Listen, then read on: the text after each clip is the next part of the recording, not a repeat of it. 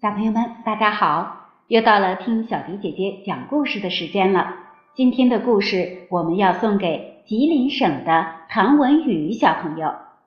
文宇小朋友点播了一则卧薪尝胆的故事。接下来的时间，文宇小朋友，我们就和小伙伴一起来听听这则故事吧。卧薪尝胆。两千多年前，在长江下游有两个国家。一个是吴国，一个是越国，他们都想征服对方，使自己的国家强大起来。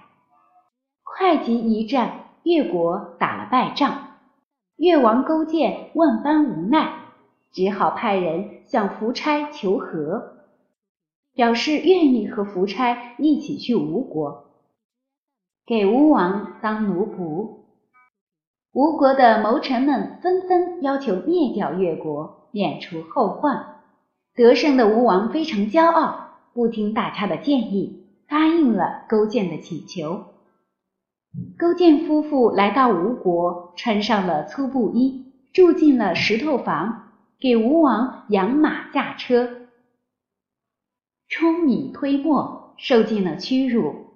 他们在吴国整整干了三年。才回到自己的国家。回到国家以后，越王勾践时刻不忘报仇雪恨。白天他亲自下田耕种，晚上就睡在柴草上。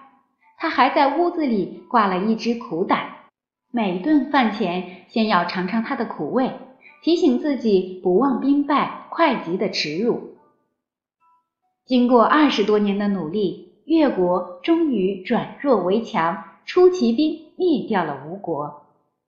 后来，这个故事就演化出了一个成语“卧薪尝胆”，意思是形容一个人忍辱负重、发愤图强，最终苦尽甘来。